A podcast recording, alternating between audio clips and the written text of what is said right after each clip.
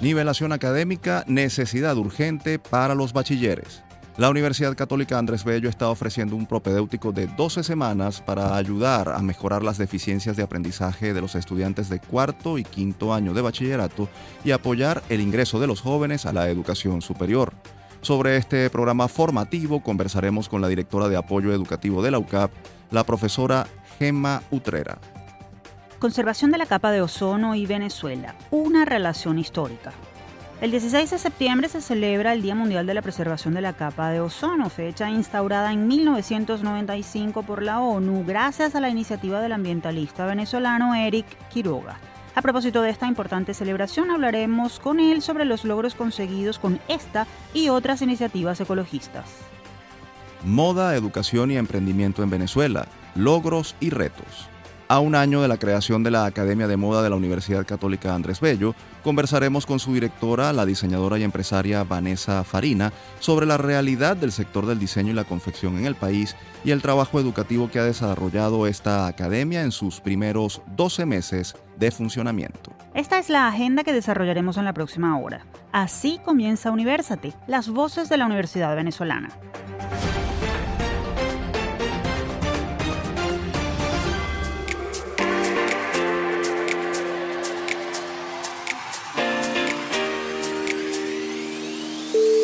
Les saludamos Efraín Castillo y Tamara Slusnis. Y les damos la bienvenida a Universate, espacio producido por la Dirección General de Comunicación, Mercadeo y Promoción de la Universidad Católica Andrés Bello, UCAP y Unión Radio Cultural. Este programa es posible gracias al equipo conformado por Isabela Iturriza, Inmaculada Sebastiano, Carlos Javier Virgües, Juan Juárez, Fernando Camacho, Giancarlos Caraballo y Víctor González. La producción está a cargo de José Ali Linares. Estimados oyentes, para nosotros es un gusto volver a compartir este espacio con ustedes. Como cada semana ya estamos aquí, listos para llevarles información sobre la Universidad Venezolana, sus hacedores y sus propuestas para el país. Precisamente sobre una propuesta de nivelación académica que trae la UCAP para reducir las brechas de conocimiento de los alumnos de bachillerato, hablaremos en los próximos minutos. Desde el campus la Universidad Católica Andrés Bello, a través de su Dirección de Apoyo Educativo, está convocando a estudiantes de cuarto y quinto año de bachillerato a participar en el propedéutico UCAB, curso que permitirá a los alumnos de educación media prepararse para la prueba de ingreso de cualquier institución de educación superior y mejorar sus posibilidades de éxito en la vida universitaria. La propuesta de nivelación académica de 12 semanas de formación busca reforzar el aprendizaje en áreas como habilidad verbal y comprensión lectora, matemáticas, química, biología y física. Además, incluye un espacio de orientación vocacional y algunas herramientas de gestión del tiempo. Para ampliarnos detalles sobre este curso y conversar sobre la realidad del aprendizaje de los estudiantes de bachillerato, nos acompaña vía telefónica la profesora Gemma Utrera, directora de apoyo educativo de la UCAB. Profesora, bienvenida nuevamente a Universate. Es un gusto tenerla con nosotros. Hola, buenas tardes, buenos días, ¿cómo están? Ahora, profesora, ¿cómo el propedéutico de la UCAB busca hacer frente a, esta realidad de la que nos eh, ha hablado? ¿Cuáles son las características de este curso que entendemos además se dictará en los campus de la Universidad en Caracas y en Guayana? ¿Qué beneficios les reportará a los jóvenes que, los, que lo tomen? Mire, el objetivo de este curso es nivelar a los estudiantes. Sabemos que en, la, en curso propedéutico no es la solución total, pero sí sabemos que los estudiantes pueden ser encaminados, por ejemplo, en base a enseñarles estrategias, a decirles cuáles son los conocimientos que ellos necesitan para tener claro para que el primer semestre, el segundo semestre sea exitoso. Entonces queremos dictarles matemática, lenguaje, física, química, tal como ustedes lo describieron ahora, pero también tenemos la parte de autogestión. Ahí queremos no solamente hacer énfasis en la parte vocacional, sino también en la parte de las estrategias, cómo estudiar matemática, cómo estudiar lenguaje, cómo organizar el tiempo de los estudiantes. Nosotros tenemos más o menos 10 años haciendo atención a los estudiantes que van ingresando los primeros semestres y hemos tenido buenos resultados porque hemos encontrado que los estudiantes logran ubicar sus fortalezas y sus debilidades. Eso es lo que esperamos que ellos entiendan con este curso precisamente, más allá de las debilidades académicas de los bachilleres venezolanos, venezolanos, también está el hecho de que muchos no tienen clara su vocación. Entendemos, y usted nos lo mencionaba de alguna manera, el propedéutico ofrecerá eh, preparación psicológica y orientación vocacional. ¿En qué consistirá esa preparación y, cómo esperan que incida en, el perfil del, estudiante que termine o que quiere ingresar a la educación superior? Eh, en Venezuela, en la universidad, hemos hecho estudios sobre la deserción y estamos alrededor de un 40%. Pero lo más importante de la deserción es averiguar por qué, ¿ok? ¿Por qué desertan los estudiantes? Y una de las razones es la parte vocacional ellos no tienen claro, un estudiante de 17 años no siempre tiene claro qué quiere estudiar. A veces tienen un intuitivamente quiero ser abogado, por ejemplo, pero sin saber a ciencia cierta por qué o si tengo posibilidades de ser exitoso en esa carrera. Nosotros en la materia de autogestión, que es una materia que se va a cursar igual que se cursa matemática con las mismas exigencias, lo que quiere es trabajar el autoconocimiento del estudiante, cómo se procede, cómo es el proceso de la toma de decisiones, y cómo es la gestión del proyecto académico. En esta parte se le va a ayudar al estudiante a que conozca sus fortalezas, sus debilidades y además que tenga información sobre la carrera que él desea. Porque muchas veces lo quieren hacer porque culturalmente es eso a lo que lo llevan, porque mi familia todo es abogado, por ejemplo, pero no saben realmente que ellos tienen que ver lógica o que tienen que tener muchísimas habilidades de comprensión de texto. Ese tipo de cosas es lo que queremos ayudar estamos apoyados con un grupo de psicólogos. Esta materia la dan psicólogos egresados de diferentes universidades. Estamos conversando con la profesora Gemma Utrera, directora de apoyo educativo de la UCAP. Mm, profesora, ¿cómo incide un propedéutico como el de la UCAP en la prosecución de los estudios? Usted nos decía que tienen 10 años em, tratando este tema, ofreciendo estos cursos. ¿Qué han visto a lo largo de todo este tiempo? Mira, los factores de deserción son distintos a los de bajo rendimiento. Un estudiante que tenga bajo rendimiento no necesariamente son los que desertan. Los que desertan son los que tienen, por ejemplo, eh, pocas estrategias de manejo del tiempo, una de las cosas. Otro de los factores que influyen muchísimo en la deserción es la parte vocacional, que ya dijimos que los vamos a tratar de ayudar. En este sentido van a haber pruebas como se hacían antes o como los deben hacer individualmente algunas compañías, y con eso esperamos que el estudiante tenga el conocimiento de sí mismo para que lo pueda ayudar a desarrollar estrategias para mantenerse en la universidad, para que cree un entorno social saludable, para que cree un entorno de estudio saludable y que ellos mismos se sientan capaces de sobrellevar con éxito los estudios universitarios. Esa es la esperanza que tenemos y además le estamos diciendo, mira, tienes que mejorar en tal parte o en cual conocimiento que son habilidades que no desarrollado ellos durante el bachillerato, lamentablemente. La pandemia realmente hizo muchos estragos, digamos, en las habilidades de los estudiantes. Ahora, profesora, leíamos una reseña mm, mm, del propedéutico que los colegios públicos y privados también pueden solicitar este curso para sus grupos de alumnos directamente en las sedes de esas instituciones. ¿Qué deben hacer para solicitarlo y cuáles son las características de esa oferta? Eh, tienen que tener más mínimo 25 estudiantes que estén interesados en hacerlo en los colegios y también tienen que comunicarse por las vías que tenemos nosotros, por la página que tenemos propedéutico.ucap.edu.be y también por el teléfono 0424-137-9240. Eh, por esa vía podemos ah, tomar el contacto de los colegios quienes estén interesados y nos trasladamos y conversamos con cada una de las instituciones. Este propedéutico servirá para presentar las pruebas de ingreso de cualquier institución de educación superior. Pero ¿habrá algún incentivo para quienes tengan planes de estudiar en la UCAP particularmente? Sí, eh, el, curso está abierto para toda la población. También hay personas que son bachilleres, que tienen mucho tiempo sin estudiar, también son bienvenidos al curso. La idea es nivelar los conocimientos necesarios para tener un primer semestre exitoso. Pero también, si los estudiantes quieren o si quieren optar por entrar a la universidad, también es una forma de ingreso. Si aprueban el curso, en un curso probatorio, en este caso, tendrían que aprobar todas las asignaturas y puede optar por la carrera que él desee. Profesora, ¿cuándo esperan comenzar el curso? ¿Cuál es la duración? ¿Cómo se pueden inscribir los eh, interesados? Por favor, esos detalles son importantes. Nosotros tenemos intención de hacer este curso tres veces al año en el año escolar. El primero comienza ahora el 22 de septiembre y, termina el 9 de diciembre. Eh, se pueden inscribir a través de las vías que acabo de decir, la página propedéutico.k.edu.be y pedir información por el 0424-137-9240, pero también, bueno, si quieren escribir, venir a la universidad, la dirección de apoyo educativo, les podemos ayudar.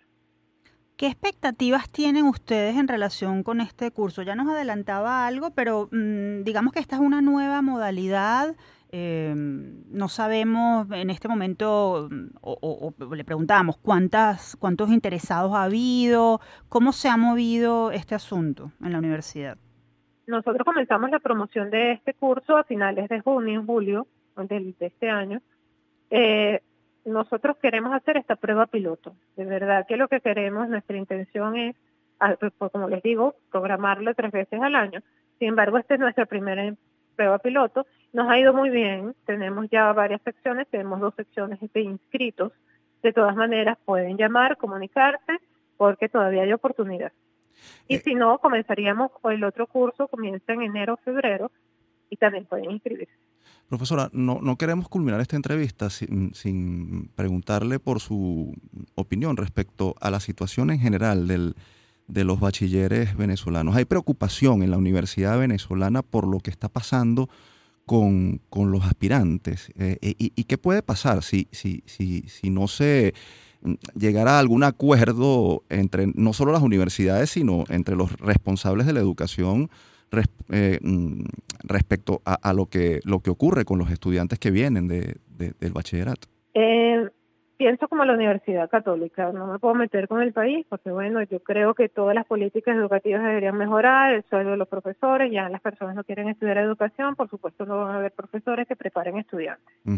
Eh, las condiciones de los estudiantes de bachillerato son complejas con, el horario mosaico, con toda esta situación que no vale la pena hablar porque la verdad es que está muy bien descrita, incluso por el estudio que ha hecho la Escuela de Educación, donde refleja que los promedios de bachillerato de matemáticas y lenguajes están por debajo de 10 ambos. Es lo que se refleja en las pruebas de ingreso nuestro.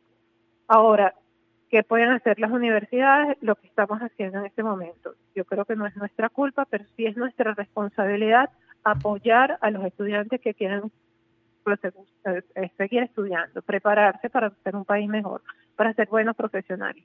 Pero tenemos que nivelarlos y esta nivelación es un trabajo que tenemos que tomar en serio. Eh, si no, ¿cómo sacamos profesionales en cuatro o cinco años que sean de calidad? de verdad que a mí me aterra la qué profesional va a estar a cargo de las diferentes áreas de salud, de construcción económica, eso es una preocupación en las universidades. Y es una preocupación de las universidades cada vez más. Todas las universidades creo que de alguna manera queremos sacar profesionales de calidad con los recursos que tenemos de los estudiantes. Yo creo que ellos no son culpables, pero sí tenemos que ser responsables todos. Todos tenemos que poner un granito de arena para que estos muchachos logren alcanzar la calidad requerida para sacar profesionales como estamos acostumbrados.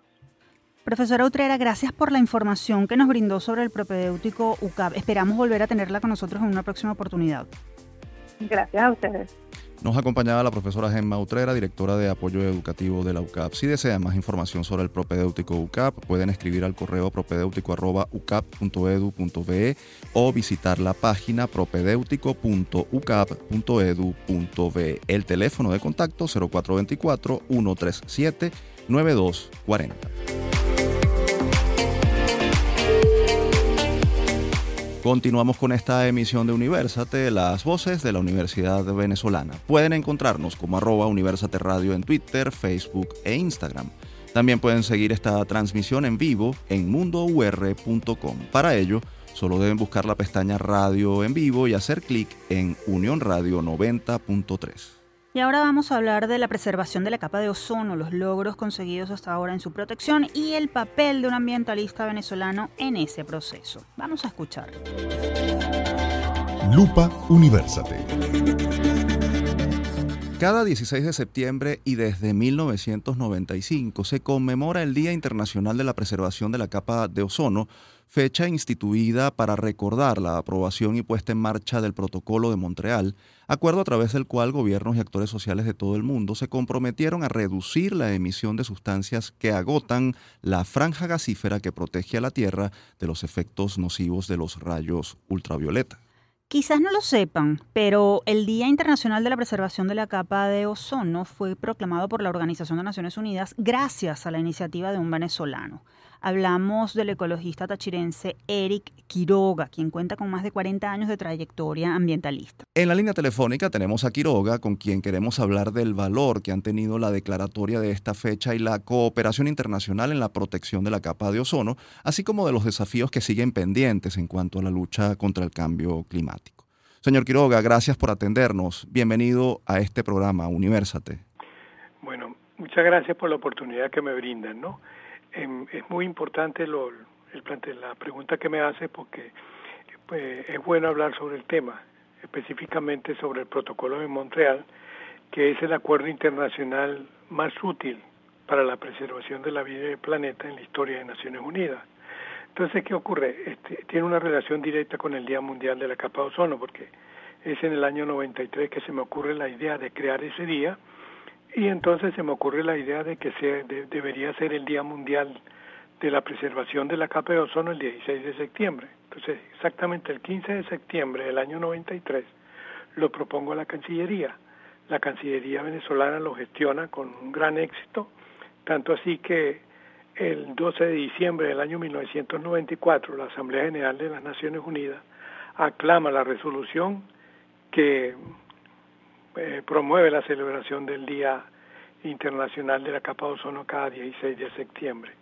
Ahora bien, eh, hay algo muy importante sobre la utilidad de este acuerdo internacional, de este protocolo, porque hay una reunión muy importante a comienzo de año, ¿no? Eh, a propósito de los 103 años de la Sociedad Meteorológica de los Estados Unidos. Entonces, allí en la, hubo una reunión especial con participación de la Organización Meteorológica Mundial y de expertos de Naciones Unidas, donde se presentó un informe de evaluación científica sobre el protocolo de Montreal, en lo cual se habla prácticamente del éxito porque se progresivamente se ha eliminado el 99% de las sustancias agotadoras de la capa de ozono. Y esto ha contribuido a que se recupere de forma notable la estratosfera superior y a que disminuya la exposición de las personas a la radiación ultravioleta, ¿no? Eh, lo que ayuda, lo que ayuda también a evitar un 5, 0.5 grados de calentamiento global.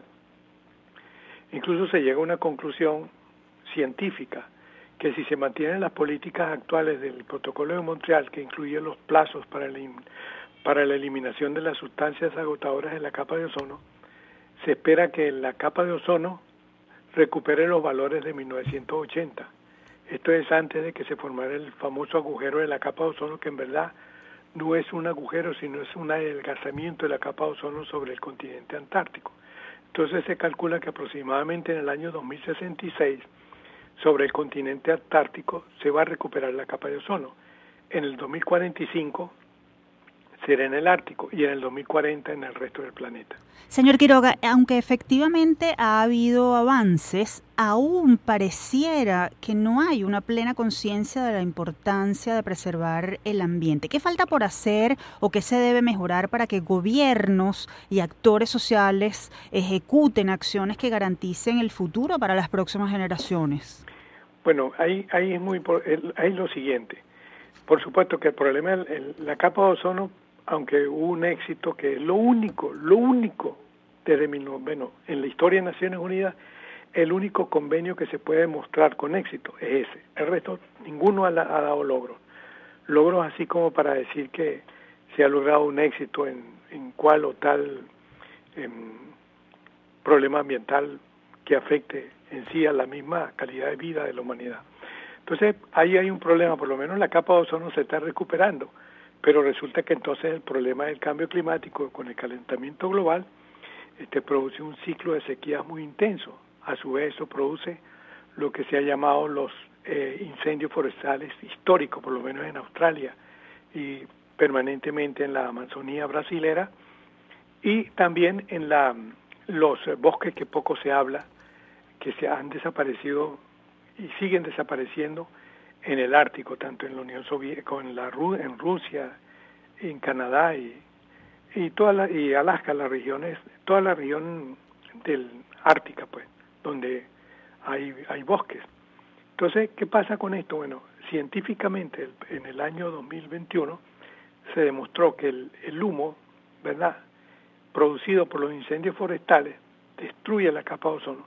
Es más, ese año, en el año 2020, el año de la pandemia, que el mundo celebraba, celebraba todo el mundo, de que se había parado la producción industrial, de que se podía ver la luna en Nueva Delhi y en, en Shanghái, que era una de las ciudades más contaminadas del planeta, en México o en Sao Paulo o en Santiago de Chile, ¿qué pasó? Se produjo el mayor deterioro de la capa de ozono como consecuencia de los incendios forestales, especialmente de Australia. ¿Qué ocurre con esto? Bueno, eh, pasa lo siguiente. En el hemisferio norte se formó un agujero de la capa de ozono en el Ártico, específicamente en marzo de ese año, que llegó a 1.200.000 kilómetros cuadrados, el más grande en toda su historia. Se han formado nada más sino en dos oportunidades, pero este fue el de mayor extensión. Y lo que es peor, en el hemisferio sur se formó el agujero, el famoso agujero sobre el continente antártico, que tuvo una extensión de 24 millones de kilómetros cuadrados y aparte de eso fue el que duró más tiempo, el de mayor permanencia y eh, el, más profundo de todos. Entonces, ese es el problema, que por un lado el protocolo de Montreal funciona, pero el cambio climático afecta, ¿verdad? Y, y deteriora en parte la capa de ozono. Tampoco hay que olvidarse de un problema, el problema del extremo, la extrema contaminación, que es parte, es parte que incide en el calentamiento global y acelera el calentamiento global y eso hace que se produzca el efecto invernadero. Pero eso ocurre en la, en la tropósfera, entonces, pero en la parte alta, en la, en la atmósfera, en la, estratosfera baja y media, se produce un extremo enfriamiento. Con ese extremo enfriamiento, por lo menos en el polo sur, se crean las condiciones para que se destruya el ozono estratosférico de la capa de ozono, porque eso es vital. Allí se forma en, lo que es en la primavera austral y en invierno y en la primavera austral del hemisferio sur se forma lo que se llama un vórtice ártico, antártico, perdón, que es algo así como se cierra el polo sur con una gran velocidad, como un, gran huracán de, de 5 millones de kilómetros de diámetro y sobre ese, sobre allí se forman lo que se llaman las nubes estratosféricas. Sobre esas nubes estratosféricas se deposita la contaminación que llevan los vientos extremadamente contaminados que vienen de las regiones industriales del planeta, se depositan allí, allí llega el óxido nitroso y el cloro específicamente, que, que luego después cuando llega la primavera se produce el famoso adelgazamiento de la capa de ozono. Es muy importante la, la, que los gobiernos por lo menos tengan políticas claras, políticas orientadas a eso. Señor Quiroga, nos hemos quedado sin tiempo para seguir escuchando sus valiosas apreciaciones sobre este tema. Sin duda, hay mucho por hacer en materia ambiental, sobre todo porque es el único planeta que tenemos y las futuras generaciones merecen que se respete ese espacio que es de todos. Gracias por acompañarnos. No, gracias a ustedes. Gracias. Teníamos en la línea telefónica a Eric Quiroga, ambientalista venezolano y promotor del Día Internacional de la Preservación de la Capa de Ozono. Con esto nos vamos a la pausa. Al regreso continuamos con más de Universate, las voces de la Universidad Venezolana.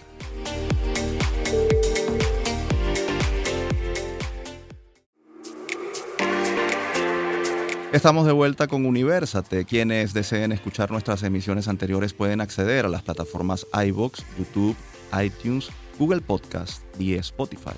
Allí nos ubican como Producción Universate. En este segmento hablaremos de moda, educación y emprendimiento a propósito del primer aniversario de la Academia de Moda de la UCAP. Quédense a escuchar.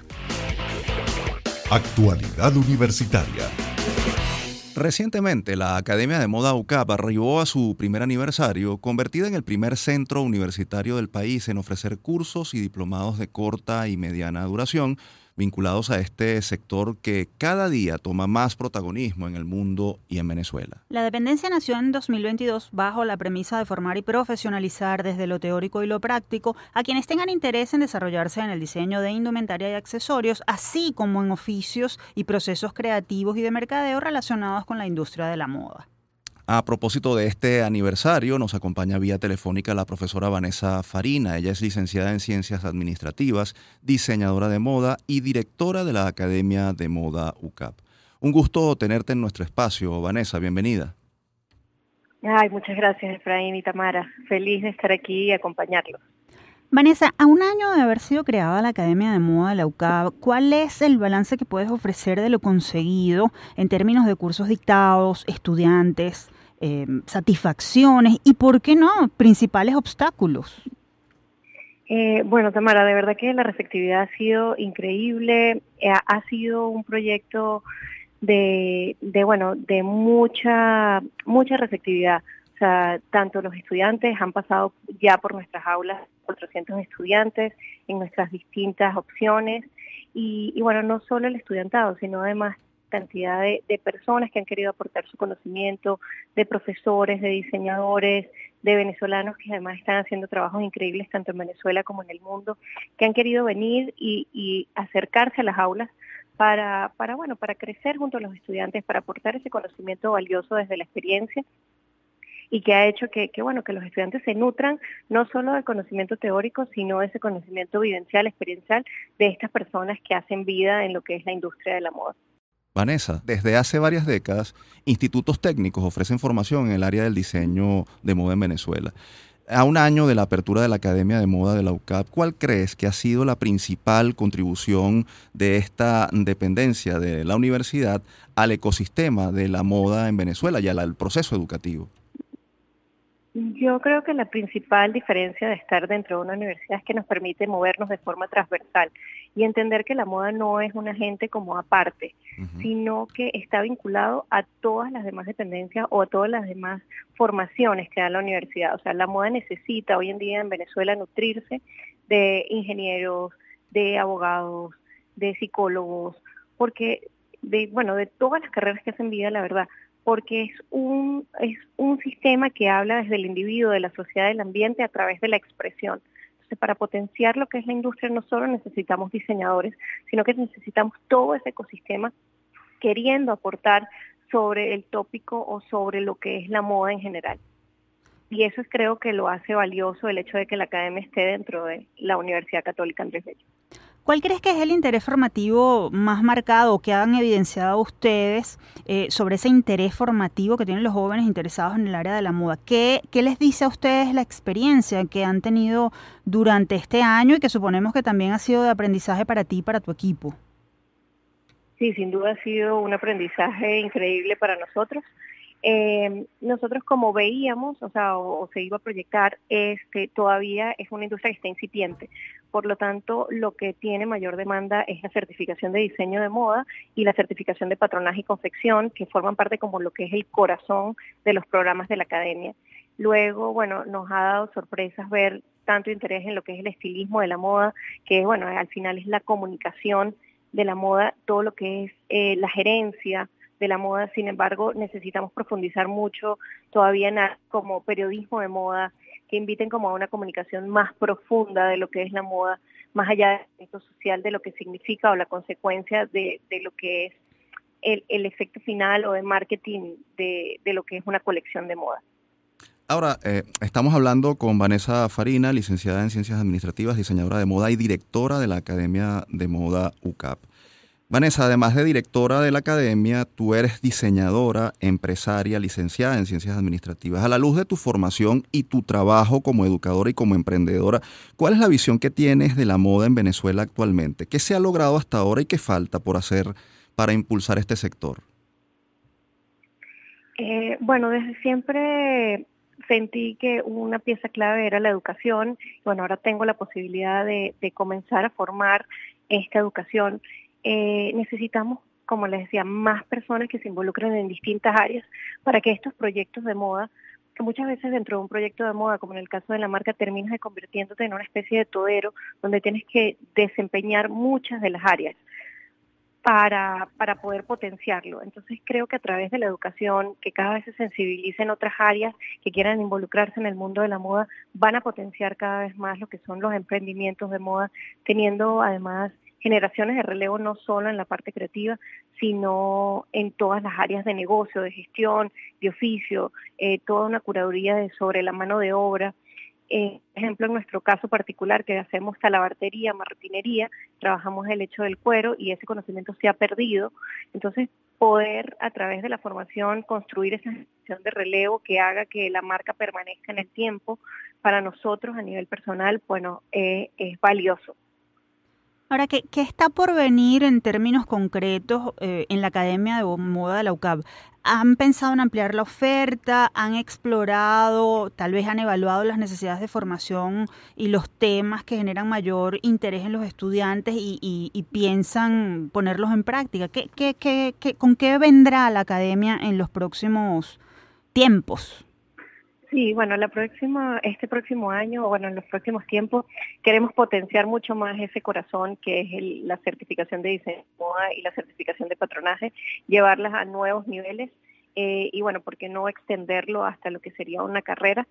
Eh, venimos con muchas alianzas internacionales, en este caso el día de hoy incluso tenemos nuestra primera clase gratuita con el Instituto de Diseño IED en Barcelona, eh, tenemos una serie de agenda con Polimoda, con el SI Barcelona, que son clases gratuitas que nos van a permitir conocer eh, una forma de enseñanza internacional y traerla al país.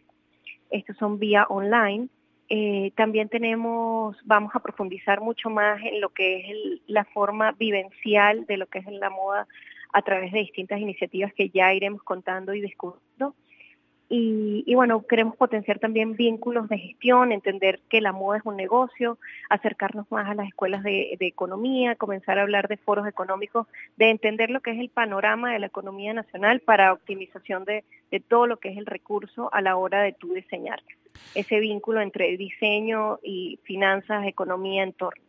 Hay un tema que está en el tapete en todas las áreas, que es el de la inteligencia artificial. ¿Cómo está incidiendo esto en el mundo de la moda y de la formación en esta área? Y cómo desde la Academia de Moda UCAP están pensando o incorporando ya este tema.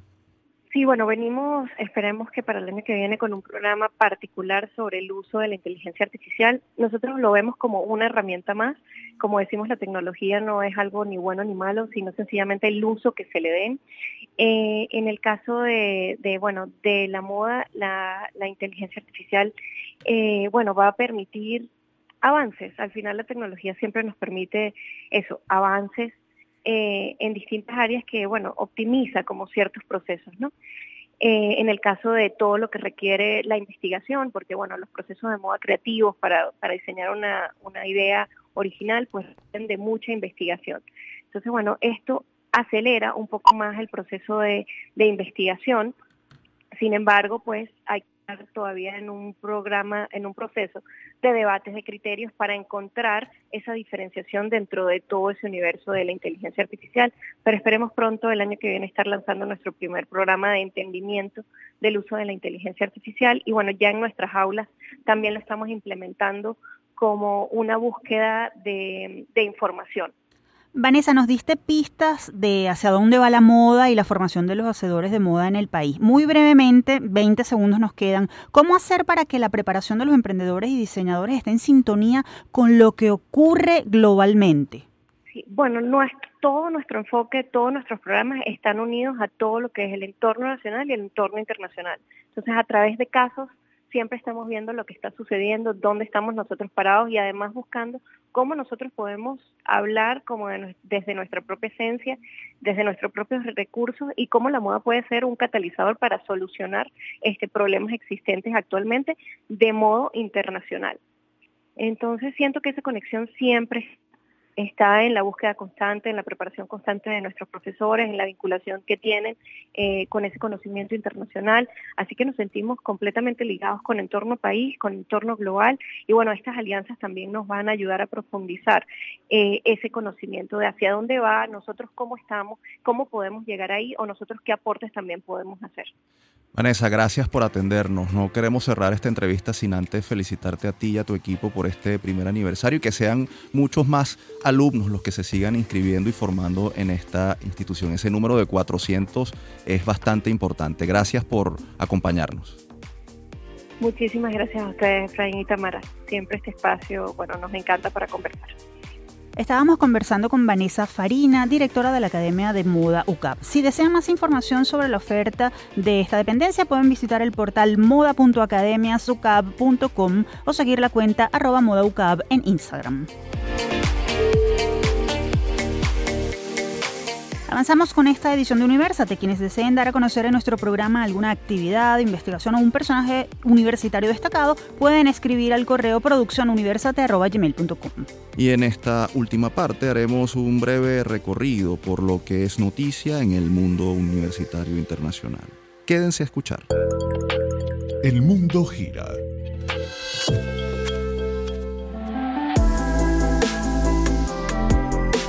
Comenzamos en España, donde un reciente informe sobre salud mental de los universitarios de ese país, realizado por el Ministerio de Universidades, el de Sanidad y la Conferencia de Rectores de Universidades Españolas, reveló que en los últimos años el nivel de bienestar entre los estudiantes ha disminuido. Algunos factores que han afectado ese bienestar son los problemas familiares, las dificultades económicas para asumir los costos universitarios o el estrés académico, entre otros. Tanto es así que la mitad de los estudiantes universitarios presenta síntomas de ansiedad o depresión moderada o grave.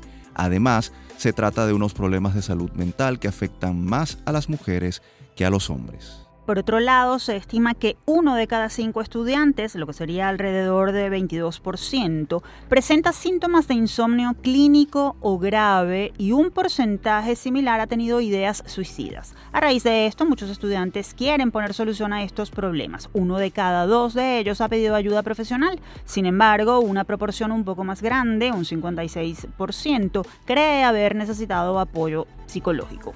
El informe reveló también que 51% de los estudiantes de pregrado siente que su salud mental está en la cuerda floja, una cifra que baja a entre 40 y 43% en alumnos de una maestría y a entre 38 y 41% entre estudiantes de un doctorado. De forma similar ocurre con el insomnio.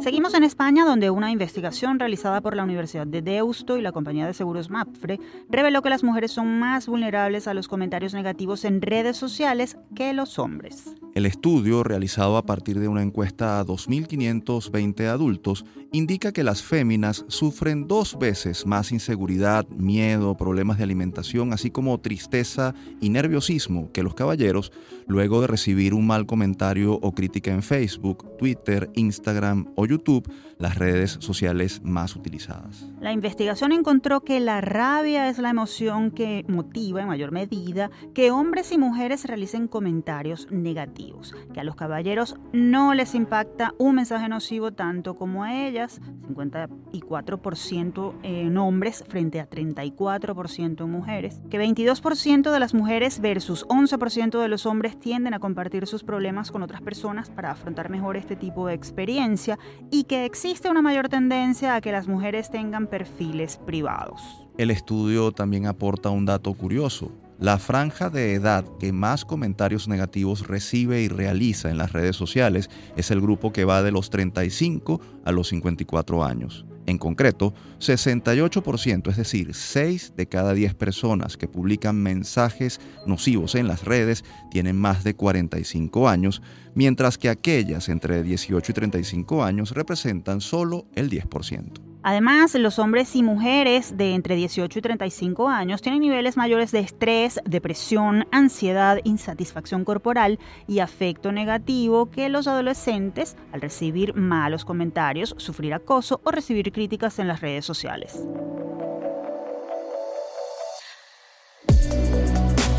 De Europa nos vamos a Asia, específicamente a China, para comentarles que un ciudadano de 56 años volvió a reprobar este año el examen de acceso a la universidad del país asiático, titulado Gaokao, tras 27 intentos. Esto informó el diario oficial China Daily. Liang Chi natural de la provincia central de Sichuan, obtuvo 424 puntos de un máximo de 750, lo que supuso que se quedó 34 puntos por debajo de la nota de corte que le hubiera dado acceso a una de las universidades de segundo nivel de su región. El perseverante aspirante achacó suma la puntuación de este año a que intentó responder a las primeras preguntas con mejor caligrafía y se quedó sin tiempo. Todavía tenía dos de las preguntas principales por contestar cuando ya solo quedaban unos minutos del examen, dijo el hombre que se presentó al Gao Cao por primera vez en 1983 y tras fracasar en sus primeros intentos, entró en una escuela de formación profesional, la cual abandonó un año después, alegando que no quería trabajar junto a máquinas ruidosas. Desde entonces, este veterano estudiante ha tenido diferentes trabajos, se ha casado y según la prensa local ha conseguido hacer una pequeña fortuna tras abrir una fábrica de materiales para construcción sin abandonar nunca su sueño de acceder a la universidad. Desde 2010 se ha presentado a todos los exámenes y al parecer lo seguirá haciendo hasta que logre ingresar.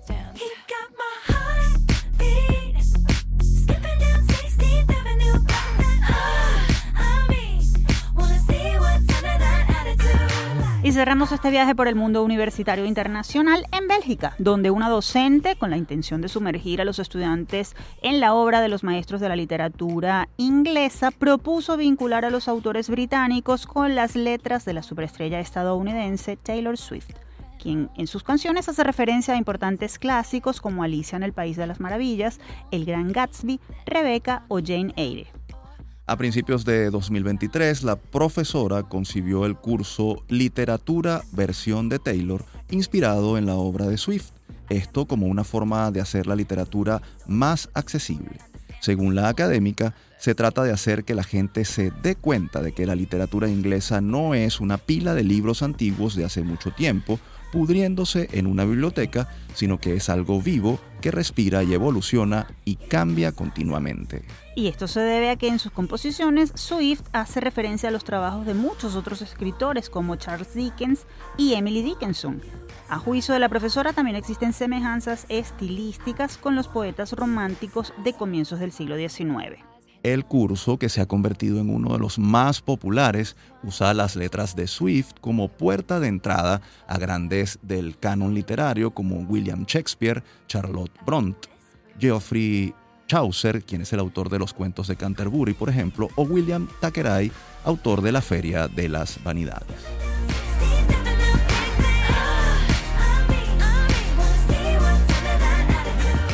Efraín, definitivamente es súper ingenioso que un docente busque conexiones entre el conocimiento académico y la cultura popular para enriquecer sus clases, ¿no? Así es, Tamara. Siempre hay maneras de hacer más cercanos los contenidos a las nuevas generaciones. Por cierto, con esta nota ha llegado la hora de despedirnos, no sin antes compartir con nuestra audiencia la acostumbrada frase de la semana.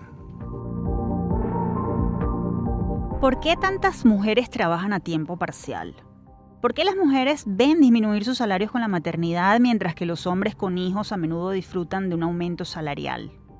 ¿Por qué las mujeres se encuentran con un tope infranqueable en las profesiones con mayores ingresos? La igualdad salarial es imprescindible no solo para las mujeres, sino también para construir un mundo de dignidad y justicia para todos. Lo dijo el secretario general de Naciones Unidas, Antonio Guterres, en un mensaje ofrecido en 2020 con motivo de la primera celebración del Día Internacional de la Igualdad Salarial, fecha instituida por la ONU cada 18 de septiembre para llamar la atención sobre las diferencias de género que existen en esta materia. Según el organismo, los salarios de las mujeres están en promedio 23% por debajo del de los hombres.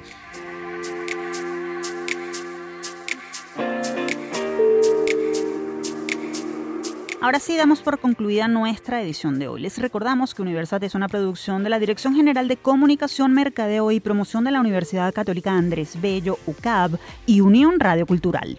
Este programa fue posible gracias al equipo conformado por Isabela Iturriza, Inmaculada Sebastiano, Carlos Javier Virgües, Juan Juárez, Fernando Camacho, Giancarlos Caraballo y Víctor González. En la producción estuvo José Ali Linares y en la conducción quien les habla Tamara Slusnis y Efraín Castillo. Hasta la próxima.